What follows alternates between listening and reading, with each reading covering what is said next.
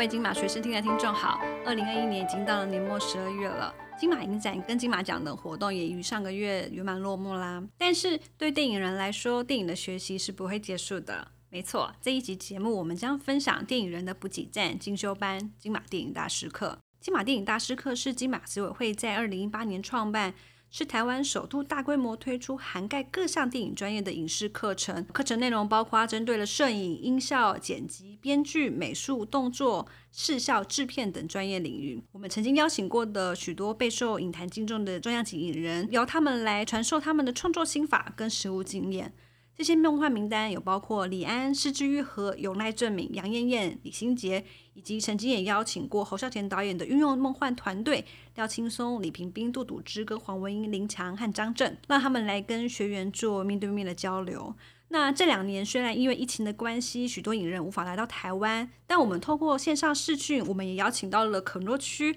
洛伊安德森、安德烈萨金塞夫等许多国际影坛的电影大师。今年更邀来了传奇名导法兰西斯科波拉。当这些超级梦幻名单曝光的时候，真的是让很多影迷跟电影人都惊呆了。这期节目我们邀请到三位参加过金马电影大师课的导演苏文胜、苏三毛，演员蔡佳音跟孙可芳、小豆，和我们分享他们的参与经验，以及他们如何学以致用，将大师们的开示用在他们的电影之路上呢？嗨，大家好，我是苏三毛。大家好，我是蔡佳音。嗨，大家好，我是孙可芳，小豆。好，那这一集呢，其实我们就是要介绍呃金马电影大师课。那它其实是比较否电影人跟电影从业人员来开的一个算是进修班或是补给站的课，等于说让他们在呃一年的尾巴，除了有他们在工作上，也可以有一些听取呃其他影坛大师的一些经验。那先想问啊，其实这三位他们都已经有参加过呃一届或是不止一届的金马电影大师课。那我们想问一下大家，是当初是怎么知道呃电影大师课，然后参加过几次这样子？我们先请苏三毛好了。好，哎，其实我是第一次参加那个金马大师课，对。那你看起来很经很经验很 经验很常上课这样，之前没有那么好学啊。今年是冲着那个科波拉导演来的，因为他的那个照片在。官网上面实在太闪亮了，我看到他就看不到其他资讯，然后为了他才报名。那你是怎么看到这个资讯呢？是有呃，比如说朋友啊传啊，或是业界有人在耳闻这件事情？没有，其实因为我认识有一个人叫许便当，他是我们的行销金马的行销。对，然后我有发，因为有 follow 那个啊金马执委会的粉砖嘛，然后这个照片一出现的时候就。就会想要点开来看，就哎，他要来这样，所以之前都没有发现，之前的之前好像没有这么这么耀眼哦。哎，真的吗？哎，这有谁？这有谁？没有，之前今年比较闲一点啊，今年比较闲。那佳音嘞？蔡佳音，我参加过，应该是第四次金马大师课，那等于每届都参加哎。哦，真的吗？我们一八年开始，我好像一九年开始参加的样子。啊，对，因为二零二零年我们有两次，对对对，所以是四次。我记得我那一年我是那一年入围，所以我知道这个资讯我才报名。之前的话，我可能报名还是没有办法进去听诶。我觉得哇，为什么这么严格？因为你们会筛选，会筛选啊，没有没有履历可以写，就是就没办法没办法没办法进去听啊。但过了一次之后，然后后面应该都蛮容易可以进的。那表示该可能苏三毛明年就可以继续参加。太好了。那小豆嘞，我也是，我跟三毛一样，其实我是第一次上课。然后菜比巴的一个菜鸟，因为之前刚好十一月都有工作，就是这一段期间都在工作，然后每一次都错过。我今年就一直在等，一直在等什么时候要开放报名，然后一直烦我的经纪人跟朋友们。就是拜拜托帮我报到，帮我报到。因为我们之前请婷妮跟珍妮，她也是在这时间就会请经纪人提醒他们一定要报这堂课。所以，我我们因为之前他们已经分享过，那想要知想要问他说，你们之前因为其实这个课，因为你们三位都算是呃电影经验非常丰富的，你们应该也有在听呃闻过其他有类似的课程。那你们上完之后，有觉得金马电影大师课跟其他课程不一样吗？我之前有上过那个影委会的。台北电影学院好像每年都有嘛，然后那一次是他们那个时候还没有疫情，所以他是请老师到现场来讲课这样子，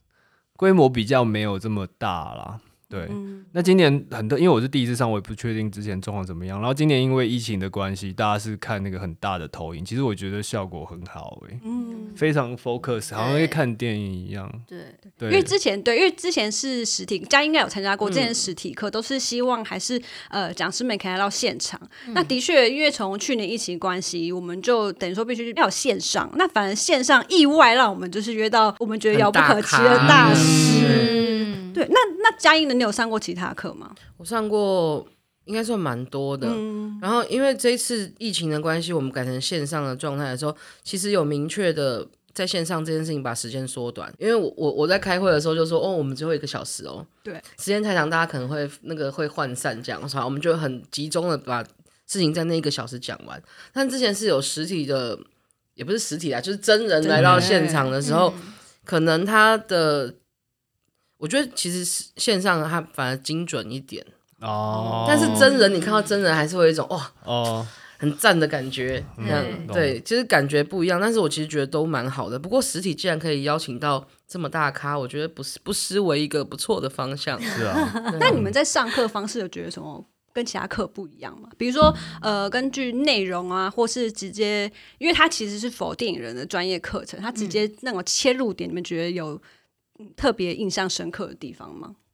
直接切入点，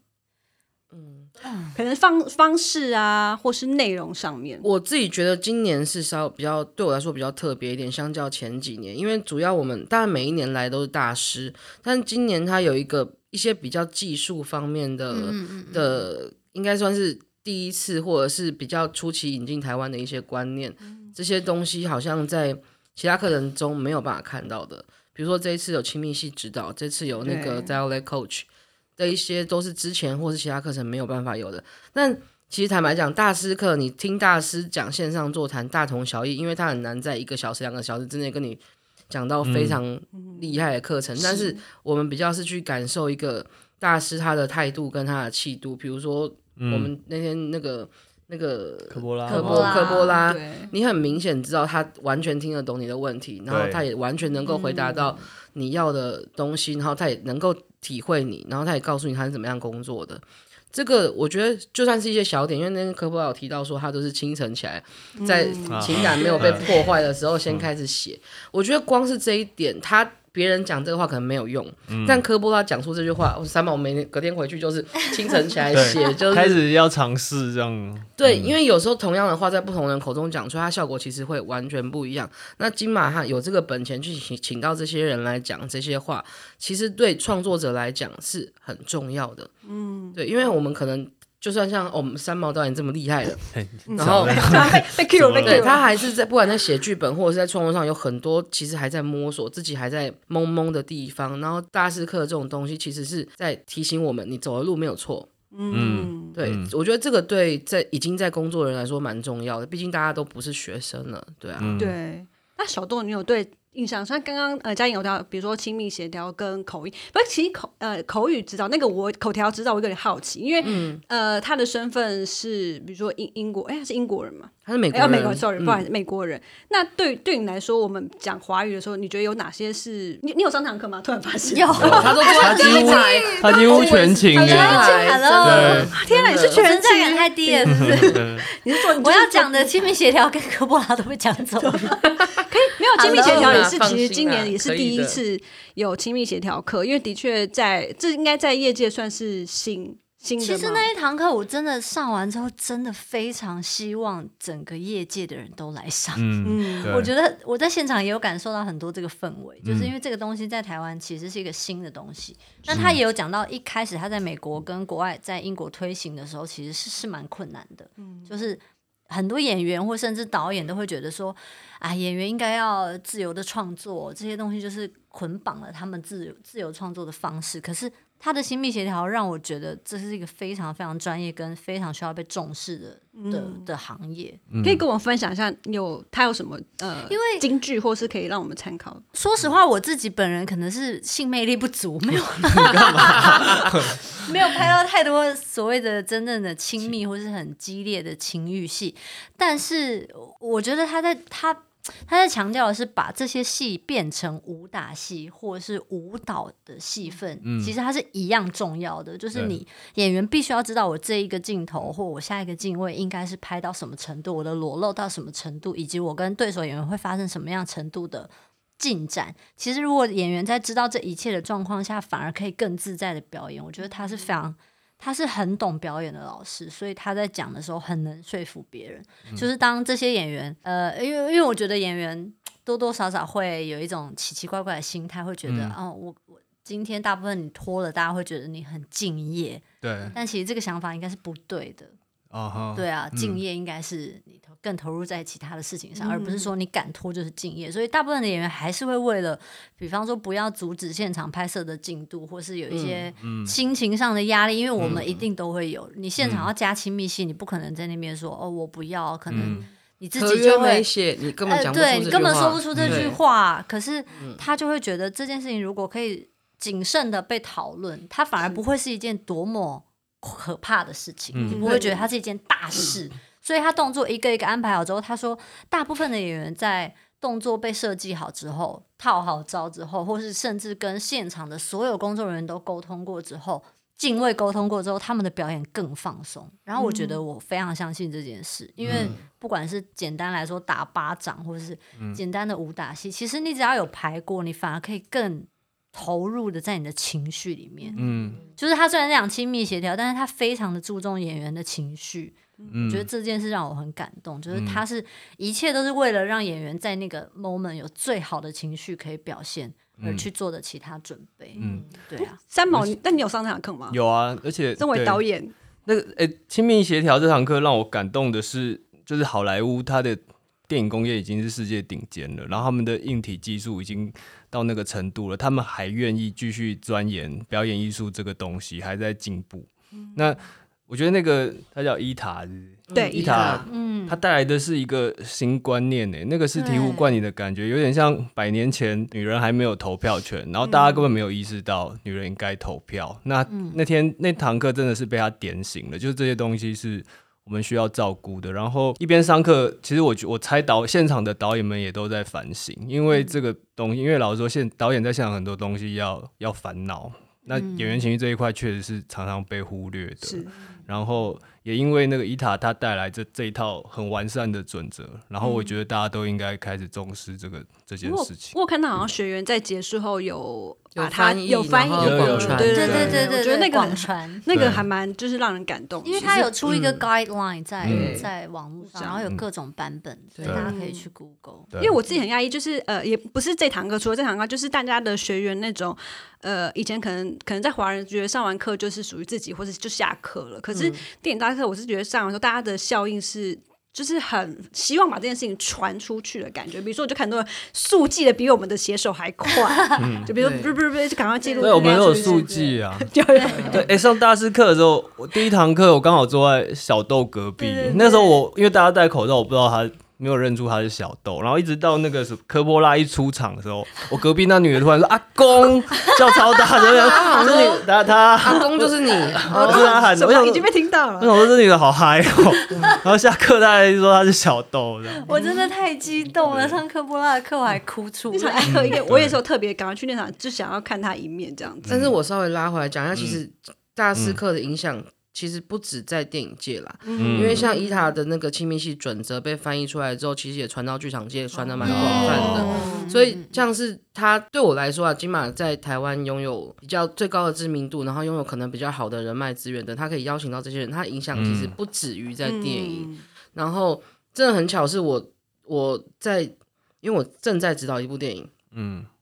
里面有。亲密戏，然后我原本是干不干我的事，但是我就有个预感说他每天会问我说要怎么处理这样，然后果然就要来排这个戏了，嗯，然后我我其实之前指导过，我可能大概知道怎么做可以保护演员，但是你知道那个条文拿出来，剧组就是要照做。嗯，对，因为这个就是你不跟你是不进步的象征，对，所以其实我们之后有个依据是可以要求的时候，这件事情就有办法被确实的执行，然后在演员心理的冲击上，可以真的可以减少很多。那这个就是有凭有据，白纸黑字你要做到的事情。就我觉得这种东西真的不是说我们口头讲一讲，感觉这样子嗯有差异，这个是实际上有效的事情。我觉得这个就是非常大的进步。嗯对，那你们其他，比如说三毛跟小东，你们有其他就是在这堂课上一些呃讲师们的呃应该说配包，你们用在实际生活上，或是你的工作上面吗？在开或是开始在试用看看。哦，有一堂课像也没有到实际运用啦，可是我比较感呃，我有点比较有感觉的是那个 Wes Anderson 的摄影师，啊，对。对，对，就应该说他们，我我那堂课的感觉是，其实好，即使你到好莱坞，你遇到的问题跟台湾其实是一样的。嗯。那那个那个感觉是，呃，台湾的第一个台湾硬体设备其实不差，就是我们用的我们用的机器是一样的。那第二个，我受他提醒的是，因为不管是那个 Wes Anderson 的摄影师，还是那个还是伊塔表演课老，他们一再强调。开拍前跟导演的讨论是很重要的，就是即使你是好莱坞，你还是需要花这么多时间来重视这门艺术，这样子，所以会让我更更重视前置这一块啦。比起到了现场，对，这是这些老师们给我的、的感觉。嗯，小豆呢？你有我你如果刚好讲到那个摄影课，我觉得印象也很深，因为那个摄影师在讲说他的他刚出来之后，然后被看见的戏之后，他就被定型了。然后我其实很惊讶，因为我以为这是可能台湾的演员或者是演员才会才会遇到这样的状况，因为可能嗯他提的案例就会让我们会心一笑。比方说，他说。呃，可能他拍了一部鬼片之后，嗯接下来就有十部鬼片来找他。啊我心里想说：天哪，这是在讲我们台下的所有演员吗？因为我们的确最常遇到的困境是这个，你接了一个戏之后，你就会无止境的一直被被定位在那个状态里。然后我自己又是一个非常希望自己可以是很多元、呃变很多元变来变去的。然后他就刚好讲到这件事，他说呃，身为一个摄影师，他也希望自己是一个变色龙，所以他什么戏他都会想要去尝试。嗯，对不同的风格、有趣的戏、搞笑的戏，美美国好莱坞要把明明星拍漂亮的戏，嗯，对，有一些独立制片，就是他全部都会去尝试，就让我觉得，就算已经到了他这个地位了，他还是会很有怎么讲，open minded，就是他的、他的心态很很健康，他会希望去做很多的事。然后科波拉也是讲一样的事，就是他其实是一个很敞开心胸的人，他想要做很多的挑战。对啊，其实科波拉有分享，因为一开始其实我们都叫大师课，可是科波拉是第一个跟我们说他不想要用授课 Master，对他觉得哦应该用对话，所以那堂课他的名字会特别的跟大家不一样，因为的确我们那时候听他说，哈，我们何德何能能跟科普拉对话？后来觉得说，后来觉得是因为他们这种呃已经经历非常丰富，或是已到一个点，他们其实也，其实我觉得他们反而回归到变一起，可其实是跟我们一起学习。因为我后来看到很多几场是分享是说，其实都问他们在，因为呃他们可能。资深比较比较资资深，所以他们其实碰到很多数位跟呃传统，应该说传统嘛，或是在科技上演变上，他们其实我看到很多学员会问他们，比如说呃线串流平台啊，或这些，每一天都会其实他们出现的问题。对，嗯可是其实他们好像也嗯没在、没在怕的，嗯，对，但金马大师课有一个很有趣的东西，像刚刚那个小那个科布拉说的对话这件事情，几乎每一堂课的老师，尤其是导演、演员这一类的老师，上去就说啊，我实在是不能称为自己是大师啦，嗯我今天就是来跟大家聊聊天，几乎嗯每一个都会这样子先开头。那我觉得这真的是对真正的高度啦，对这个就是我们这这种态度也是我们要学习的。哪天哎、真的变成大师了，各位，好，我们开头都知道怎么说了。嗯一上头就说：“大家好，我是大师。大家好，我大师哦，大家这我觉得这就是 蔡佳音刚讲，其实一个小时的课，我们也也很难真的在一个小时上完以后，我们都变大师。可是重点是一个小时内，我们要感染这些我们称为大师的人，他们对这门艺术的热爱，还有他们的谦卑啊。嗯我觉得很重要的是，他们每个人都好谦虚哦。对然后就真的就是跟朋友聊天的感觉，嗯这个是非常非常感人。还有一个是他们很不吝啬分享他们的挫折，哦，对对，那个给我们的激激励我们的就是，好，即使你到这个位置，挫折还是每天在伴随着你，然后你就会觉得，那我们现在遇到什么，其实也就不用怕了，因为挫折不会消失啊，就是要跟他共处。那天听完科波拉，然后后来我们金马结束的时候，庆安庆功宴的时候，李安导演不是在跑跑场嘛？对。然后跑场大家都会聊一下。然后刚好我们这一组美国女孩是新导演，嗯，然后那时候科布拉上课的时候，他就说我每一部戏都比之前那一部戏更痛苦十倍。然后那天李安导演说，他每一部戏都比之前更痛苦一百倍 还是几倍，我忘了。就是他们真的是，好像大师那个，就大师要一直精进才能变大师啊！你安于当安于现况，你就是停在那边的感觉。对他那天讲的一点，我觉得对对我们来说都很冲击，就是他。他也会一直不断的 judge 自己，然后他觉得他的作品都是 garbage。对，我就觉得天啊！所以不是只有演员会这样。我那时候觉得非常的被理解以及被安慰、被疗愈。就是他讲说，他每做完一部作品或他写剧本，嗯，他只要往回头看，他都会觉得很烂、很糟，他不想做，他不想导这个电影了。嗯，然后再过一段时间，他会再回来。重新审视这个作品，就觉得哎，我们好像也是会讲，我们常常拍完戏会，可能演员聚会就是说，天啊，我最近真的很糟，完我不知道怎么表演了，死定了，对，好丢脸之类的，会一直不断的攻击自己。可是他就一直，他就是一边喝茶，然后真的像阿公一般的告诉我们说，这个没有关系，每个人都是永远都在这个状态里，但你还是要保持一颗。很好奇的心，然后他有讲到一句话，我就印象很深。他说他喜欢做他不会做的电影，嗯，他喜欢拍他不会拍的，所以他就会。不怕跌倒，就是尽管跌倒的时候会一直哀哀叫，很痛很痛，但是他还是会一直想要去尝试。嗯，然后他就说，他都已经这样子一路走来，他也八十几岁了，他就告诉我们说，不要急，你们没事的。对，然后我们就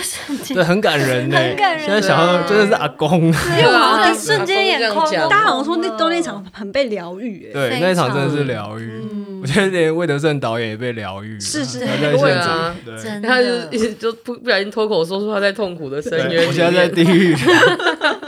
哎，对啊，那我也好奇，就是因为因为我们其实这呃大师课有很多是，比如说摄影、视效那些专业。那因为我们有佳音跟小豆是算演，因为其实的确演员的课程在大师课来说是比较少一点，应该目前应该算只有大概三堂左右。呃呃，除了今年的亲密协调，就是真的请演员，比如说我们曾呃去年是呃四堂算四堂课。那因为我们刚刚前面有先聊，的确演员这件事情要怎么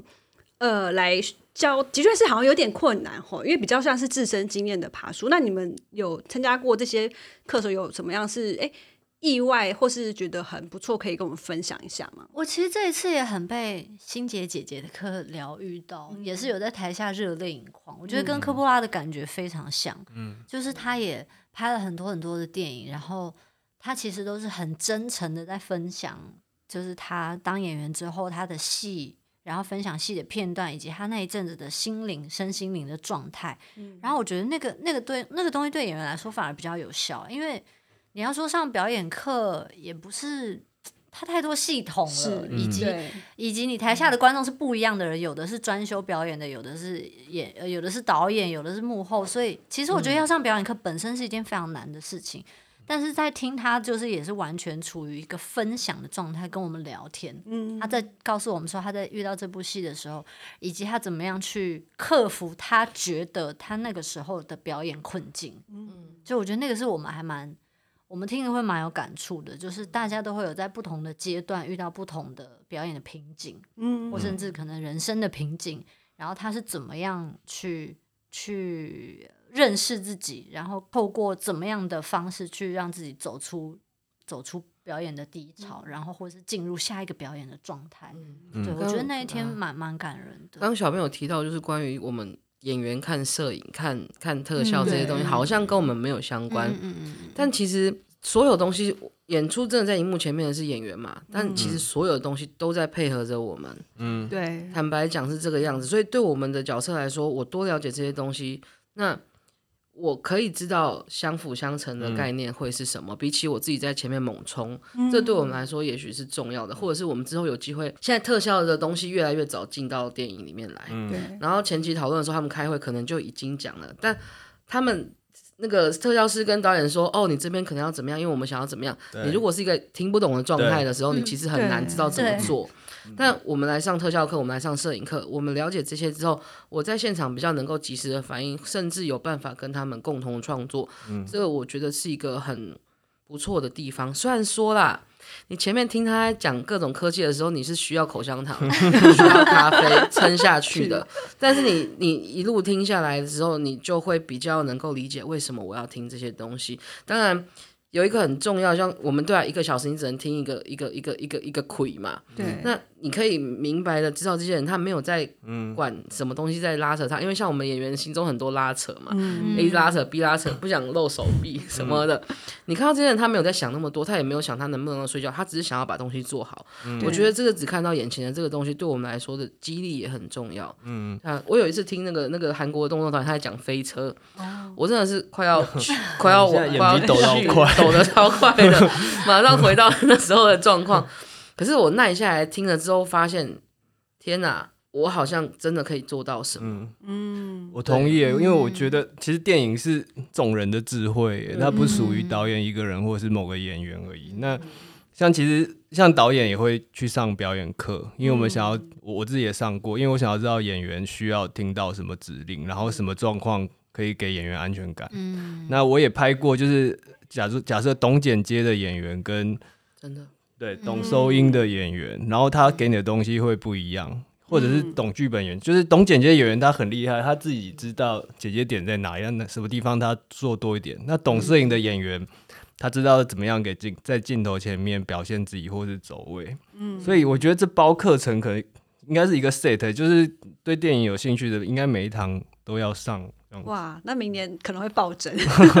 明年去小巨大家可以不要开，来跟我们抢名额？明 明我们年三个要先明年你们那个两千块会收不完哦，只要一堂课不来，对对，其实电影大师课啊，我跟大家说，其实大家是是免费的，只是会有对就是凡是缺课就会扣款这件事情。对对对，那我的话，直接问嘉音，就是因为这场今年你算是身份比较不太一样，你算是与、呃主真持是媳妇熬成婆了主持与谈真的人耶。那因为其实跟听众介绍一下，就是主持人突然是我们从去年改成线上视讯的时候，就必须有一个在做引导，等于说主持要做对话。那今年就有请佳音来做呃口条指导这件事来做。那在前期你在沟通上有什么不一样吗？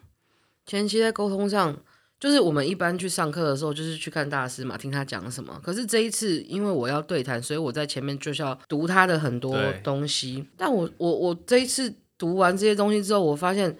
其实我我建议你要上金马大师课，如果你有时间，你把这些老师的东西都读过，嗯，你在现场真的听到会是不一样的东西，你可以问出有建设性的问题。嗯，对，其实我们现在很多那种后面问问题，我就觉得你在问什么废问题。嗯嗯，但但是就是就是觉得说，这一次语谈之后，我才发现前面的那一些前置作业的重要性，你真的可以得到完全不一样的结果。嗯，对。然后开会的时候，其实我们我是先跟金马开会，开出开一个提纲出来，嗯对，然后说我想要问什么问题。但在我的角度，我会比较以演员为出发点，嗯因为我那时候就是其实最基准的一点就是台湾没有 dialect coach，基本上没有专职的。嗯，那目前台湾的资源就是演员要自己来，不然就是一个表演老师包全套，床戏也是他，口条也是他，什么都是他。那这样的状况，我们想要把东西做好，我们只能够先做到的事情是自救嘛。嗯所以我才那时候设计题库题目的方向是往这边去。那 Team 他也是蛮厉害的，他直接让大家做练习，我觉得这是在金马大师课很少见的一件事情，这几年来基本上都没有。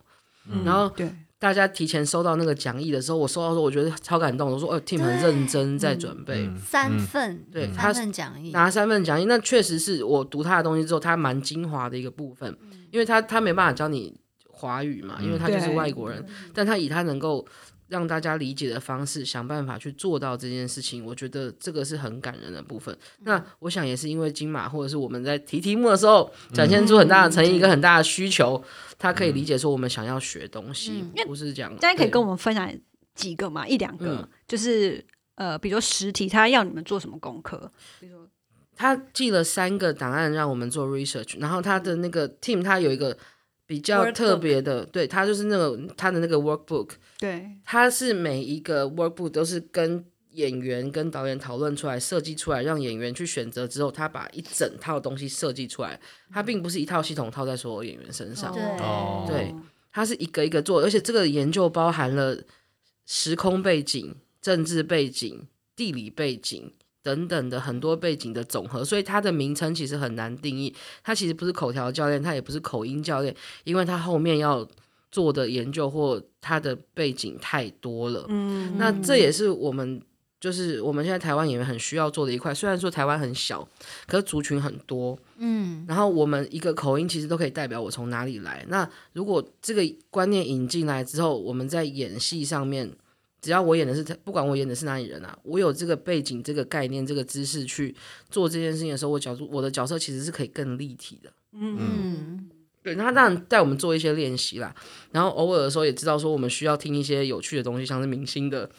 对对对，我听。所以你之前是透过金马先列提纲给他，对我先列提纲，哦。然后跟 Vicky 讨论之后，好，就是大概大大大致修改一下，他我以为就翻译您跟他加 line，然后两个在 那边哦我超想聊的对对啊，我以为你们都很熟了这样子。没有对没有没有，就是还是要正规的这样子来回，嗯。对啊，这这我我觉得最特别的地方是是第一，我第一次在上课之前先嗯，先读过做功课这个对我来说差很多。对啊，那然后它也是一个新观念的引进，有凭有据，金马挂保证，大家要注意。嗯对，这个就是一个很很重要的背景。因为的确一开始这个课出来的时候，我看到有比如说连友分享说，哎，他因为比较还是欧欧美呃语言体系的，对在套在我们讲中文或华语华语世界来说，呃，可能没办法直接套用，但是概念上应该是可以呃引荐或是对移对植上去。对，因为确实是，因为他上那堂，我也是觉得很很惊人，他是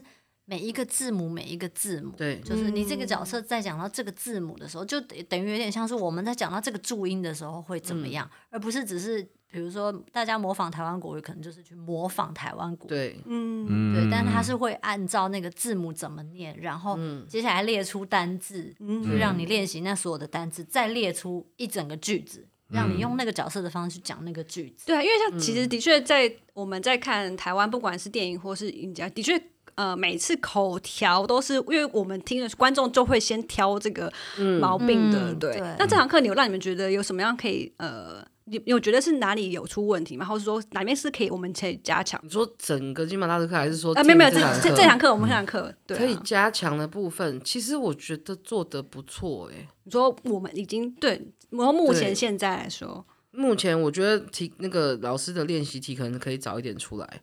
或者对是对对对因为我们都会先收到 mail 对通知上的，哦或许那个时候可以先给我们做功课，更早，哦他可以，因为他是需要读念出来，你才可以知道。有一份三四十页的，真的有。哦那你们有有开始把它转到就是呃，比如说日常表演上，或是导演功课上面，未来、比如说怎么去嗯。请演员们或注意这些吗？或是甚至你在是比较倒过来的，因为我先拍演了客语的戏之后，哦，然后我自己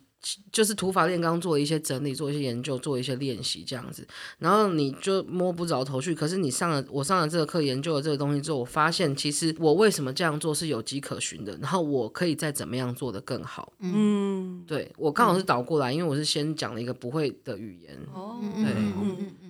所以我可能比较特殊一点点。嗯，对，但我们知道的事情有一个很重要的事是，像小豆刚刚讲的，他做的这么细，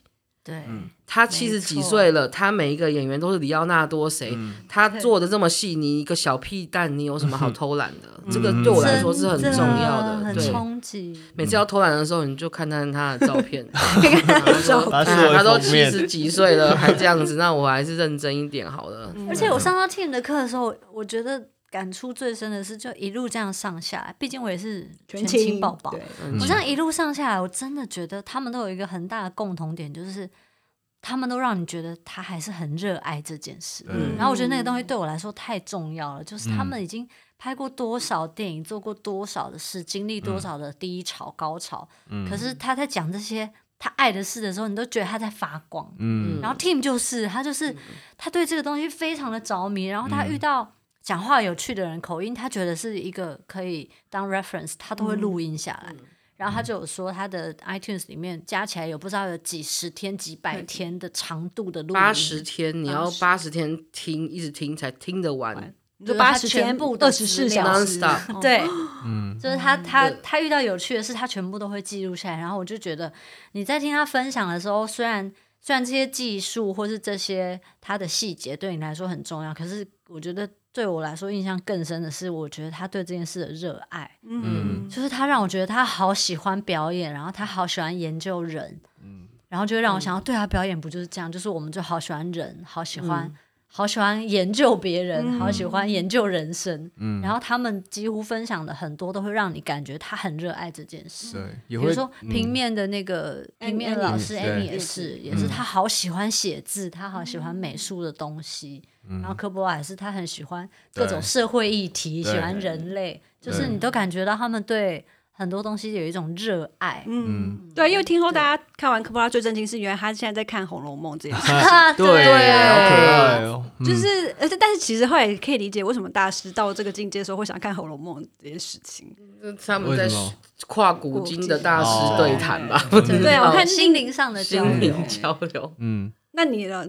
朱三毛？你有觉得这是这是？大师课给你有什么办法开示吗？就是因为我后来听起来感说感觉来说，他其实不像是课，虽然说他在课程，可是感觉好像在听这些以电影作为生命唯一置业的人在上，他。就这个课有很不是那种就是一对一，他也有很呃专业跟技术上的课程，也有就是比如说呃设备啊，曾经也有就是配乐直接呃弹奏演练这种课。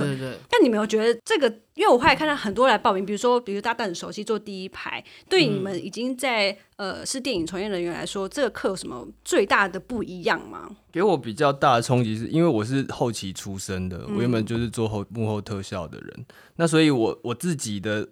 我自己的毛病是在于，不管是现场或者是前期前期遇到什么问题，我都会习惯用后后置来解决，因为我知道后置可以解决这些问题。那可是其实这这一系列课的每一位老师，不管是从导演到那个声音表演，到那个亲密指导，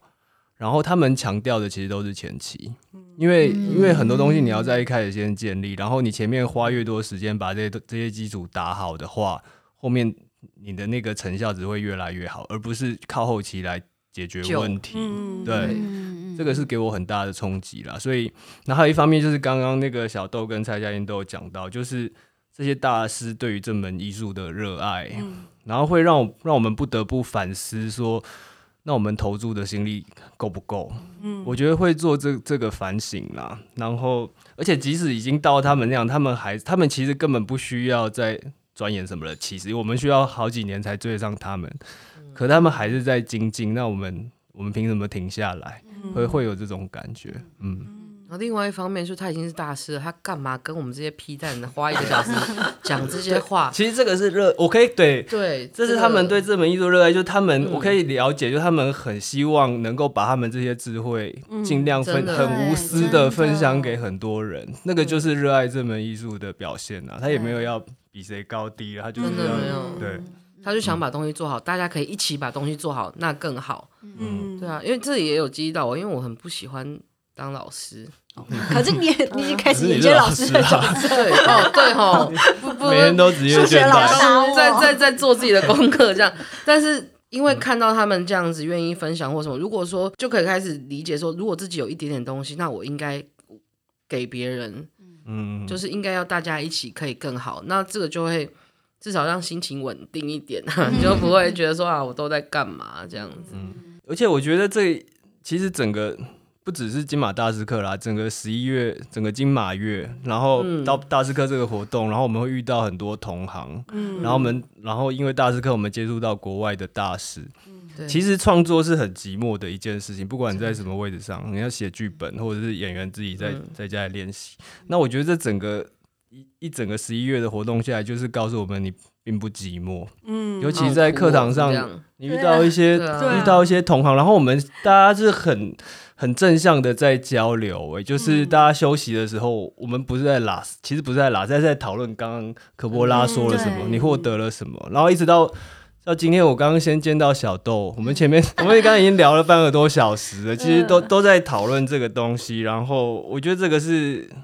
是很珍贵的的感觉了。因为点，我就是这几年看，就是呃，比如下课时间，其实大家。不是说啊，我们大家去干嘛？只是反而是大家聚在一起在讨论上课这件事，其实就觉得好像比以前上课更认真的感觉。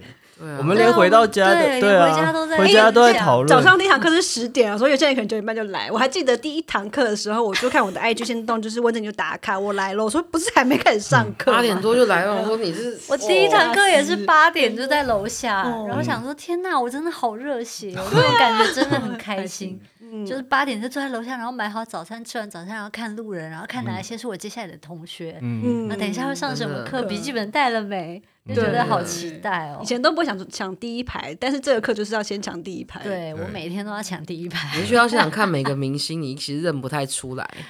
因为没有化妆，然后 头发帽子压的低低，坐在旁边都没有认出来的这样。戴了，十几天的帽子。对，全部都遮起来，他就是要一早来，而且很最近是勤抄笔记这件事情，对，哦。然后还有还有人带笔电，有啊有啊，逐字打哎，他说对我说我们会提供文字啦，在他城市嗯。我们可以专心听这样。子。文字我都会去看的，其实文字没有到逐字稿，因，为没有了，因为对对我们想要写下来的人来说，就是理解是不一样的，翻译也不一样。对对对。对有时候我看到一些人，他一只耳朵听，一只耳朵听现嗯。场，他会去比对，然后写下自己想要的东西。我就觉得说，天哪，你平常上课有这么认真？对不起，我就是这样子，对啊，他就他就这样听啊，我就看他这样在抄这样。我就是一个耳朵把翻译拿起来听嗯现场，一个听翻译，然后听他们两个的说法，嗯。对。然后去写下自己听到的东西。对，因为自己写下来这个东西就是自己的东西，嗯。对，所以人听到的重点可能都真的都不一样。对，对啊，的确，因为像比如说演员身份去听其他专业课程，可能听到的注意点是的确是不一样的。对对真的。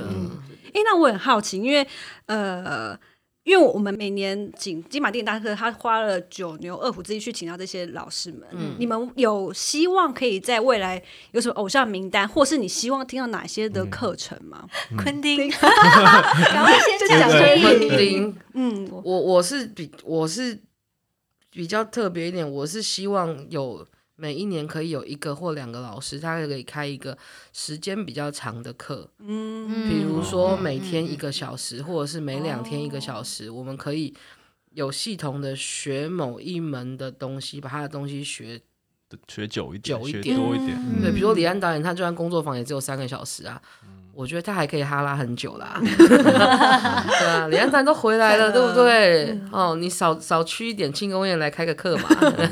那但庆功宴也很重要啦。对对，我想要张曼玉啦，哦，为什么？为什么？好好奇，为什么是他？对啊，为什么他？因为我一直觉得在那个年代的演员，嗯嗯他们除了是那种真的是我不知道绝迹的大明星之外，他们可以演东成西就，他也可以演东邪西毒。我觉得这个东西在台湾目前的也不是在批评啦，就是大家能够演员能够做到的那个 range，其实我们还没有办法达到这么，或者是我们的那可能是因为我太狭隘了啦。但是我觉得他可以让我们看到他，然后可以告诉我们说这些事情你都做得到。其实你身为演员，你的自觉是什么？我觉得这个其实对我来说，我会觉得蛮重要的。他就是那时候我们都觉得就是变色龙，应该就是这样子。嗯嗯比如说我们可以看梁朝伟，他可以有这么在王家可是他就可以演那个韦小宝，可以演成那样。对，嗯对，我觉得这个自觉跟我们现在有很多自以为是的创作者是完全不一样的。对，那三毛呢？你有哦，你听说你的名单很多，啊，他让了一个名单给我。昆汀他也喜欢嘛，对，对，因为朱丽叶·碧诺许、之类的。伊莎贝·雨培，嗯，还有好多名单，对你哦都没有想到，嗯对啊，好，因为是大师课嘛，然后有很多大师真的年纪很大了。我我前几天才刚看那个，对，我的意思是，我对对对，我其实是这个意思。我现在才刚看那个《杀无赦》，哦。就克林伊斯威特，他他他，八十岁对他一又能导又能演，对。还能弹奏配乐。对。而且他还在一年一部电影，哎，嗯，哎，他不是说之前，因为他之前说他退休都没有假退休，都跟宫崎骏一样啊，这些人就就会一直拍到往生这样。对啊，我觉得宫崎骏也是一个哎、对啊就是梦幻名单。对啊，很想要在这些大师还健在的时候，还能够分享什么时候多多多听听他们的对这个世界的看法。你有特别是呃，除了除了导演之外，你有特别想要听一下哪一些的专门，对不同许愿真的会成真，他们就会去找、欸。嗯，我那个时候真的有想到。有想到宫崎骏啊，可是他可是因为因为我曾经有我们曾经有邀来一个宫崎骏的，他应该说是公司里面的优算发行嗯那一次，他那时候应该是第二第一年还是第二年请来，嗯。的确不是宫宫崎骏爷爷来啦，对啊，嗯。动画动画的确动画好像比较少一点，如如果不限定演员或导演，我其实非常的想要听国外的 casting 来分享。哦。嗯，因为我觉得在在台湾选角指导并不是一个专门专业太被注重的行业，有一他没有奖项，他没有，嗯。他没有被。他不太会，对对。他不太会被特别的提及，但我觉得是非常重要，尤其对。对演员来说，其实前年前年有嗯一堂有请李安导演的 casting 啊，可是因为他时间比他是临时加进来，对他所以刚好可以来。后来他就是以继承，就是 HBO Go，就 HBO 有个继承之战，嗯他就拿下了那个应该是艾美还是哪一个的 casting 的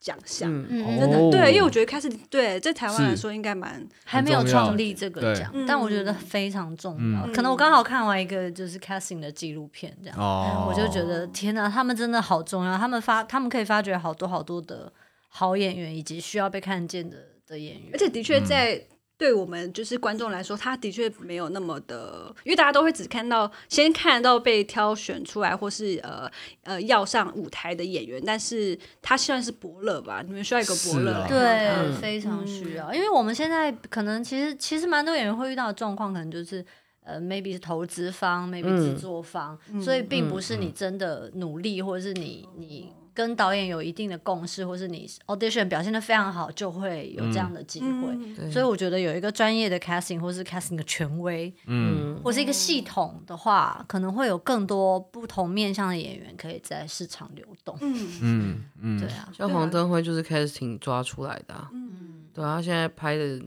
金钱男孩》又拍《美国女孩》，男孩女孩通吃，灯辉哥黄登很忙的。辉以前是 casting 哦，不是他不是那 casting，是他是哦他是小丽姐他们挖掘出来的，嗯因为他原本嗯就只是通告艺人，他没有真的演戏的经验或什么，但小然后记得是钱小丽姐嗯。小丽姐找到，然后带他出来给他信心这样。嗯所以其实对很多演员来说，casting 真的很重要。对，但我们觉得我们可以先争取的事情是帮他们在 roll card 上面往前提一点啦。是啊没错，对对啊，因为我也的确是到了呃接触慢慢接触到演员或是呃呃电影产业才知道 casting 的重要性在这里。是。对，我复议啊，因为台湾这个专门好像通常到现场就变演员管理而已。对对可是其实其实导演保姆，导演是需要这个专业的，因为导演第一个认识的也不多，不然第二个是导演会完全太沉浸在自己的想象里面，是。是需要 casting 给给导演一些意见的。对啊，因为嗯要是我，我之前有听到说我选这个角色是因为市场的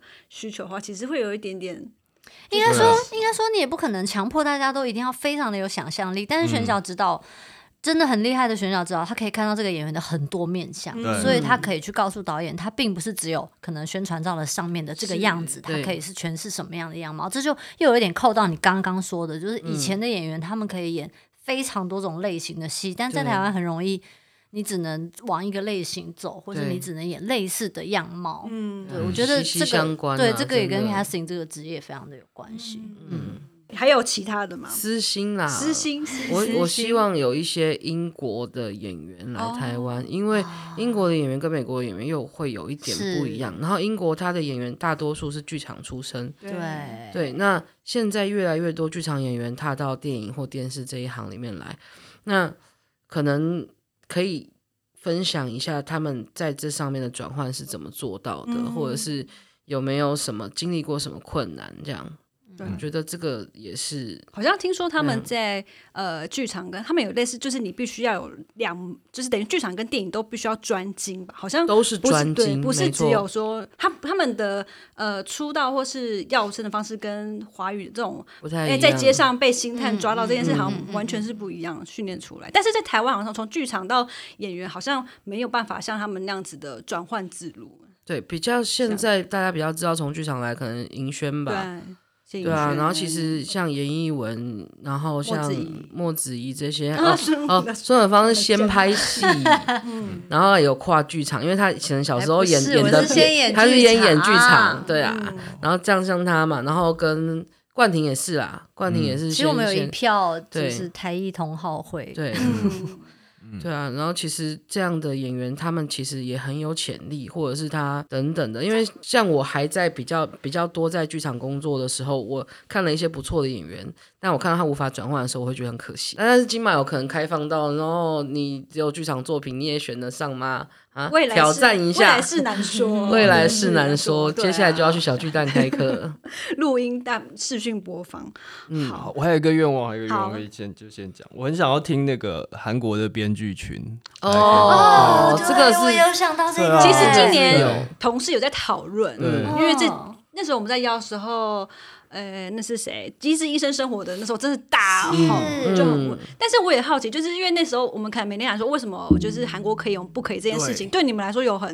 比如说导演有很冲击，或者编剧有很冲击这件事情吗？为什么韩国可以，台湾不行这件事情？因为他们是他们是编剧群呢，他们不嗯像台湾是有一个编剧权威，然后决定所有事情。他们是一整栋嗯建筑里面嗯全部都是编剧，然后大家一起写一个剧本。所以我很好奇他们这个组织是怎么运作，然后大家怎么串联。有一个都市传说啦，我好久以前听的，十几年前听到，就是我们小时候那个时候的韩国电影 quality 都没有这么好。其实那个时候还没有那么好看，然后嗯不是要不是要给你们什么压力，就有一天我听说，就是他们演员工会演员工会自发性的说，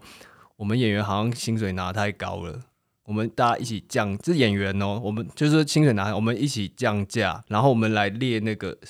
那个薪水表，他们是靠年资来排的。就是不管你有多红，在韩国演电影就是这个薪水，你出国要赚那是你的事情。然后我们把多的钱拿来把剧本写好，嗯，就是他们有自发性的觉得故事是重要的，然后所以那一年开始有我的野蛮女友，然后才哦。重在那之后，他们真的很重视故事、欸，对，我觉得亚洲其他国家还没有韩国这么重视故事，而且确实从故事开始，他们把整个后面的 quality 都做好了。嗯，所以我很我很好奇他们的编剧体制是是长什么样子。嗯，对，对，我也很好奇，就到底怎样才可以写出像《机智医生生活》这种？对啊，因为那个看你你看故事你就知道那一定不是一个人写得出来的，因为每个角色都好立体哦，你根本不知道他到底是好的还是坏的。嗯，对，嗯我觉得韩国的电影工业啊，或不管是电影或它的舞台剧上的工业，还有电视剧都非常庞大。嗯其中一个原因是，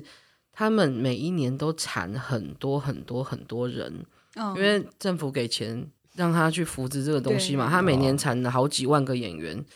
你淘汰掉百分之九十九，你剩下的很强啊，是啊，我们看到的都是对啊，都是精英中的嗯精英是。啊，然后他剧场有一整条街，整条街都是剧场，一千、哦。不知道多少间戏院。你重点是他们的音乐剧演员赚的是比演员还要多比演员还要他们舞台剧演员是对，很《有医生生活》的演员非很多都常是音乐非常舞台有钱剧出来，他们来演电影只是来玩的，他们其实是非常有钱。那个《与神同行》舞台剧版的那个编剧，他有来台湾，在台中歌剧院教过编剧课。嗯，那因为我先生有在在在那个里面，然后他就说，他们那个编剧就说，因为那时候演的，我不知道是哪个戏男主角是金在中，金在中是以前东方神起的人，哦。然后变成音乐剧演员，他就恐开演，然后到到第一场结束，第一幕结束大概十分钟这样子，他就说，你看他演了他他演了一场戏，就抵掉我我们这个编剧群的薪水啊。哦，嗯，编剧群哦，不是一个人，所以他演一场戏可能是两百万、三百万嗯，的的的薪水，其实很惊人。但我想你说那个减薪那个时候，可能是很多年前很啊，久以前了。对野蛮女友那个时候，我的老婆是黑道的时候，对从那时候对对那个时候，嗯，好，那我们呃时间也这边到差不多，那我们也非常谢谢佳音三毛跟等一下还要聊完了要吗？聊 要聊吗？你要要你要你要主持人要帮我做结语吗？没有啦 对，因为我们很呃，因为的确对于听众来说，这个可能对他来说比较陌生。嗯。但我觉得呃，听众也不用担心，因为我们之后就会把呃，虽然不是完整的逐字稿，但我们会尽量把呃每位导师们的。精髓做成就是精彩的文字出来，可以希望大家可以弥补一下可能时间上或是空间上没办法参与的呃听众或是影迷或是电影工作者这样子。那很谢谢三位的分享，谢谢大家，谢谢大谢谢，谢谢家大家，谢谢谢谢小你，谢谢你们，拜拜谢谢。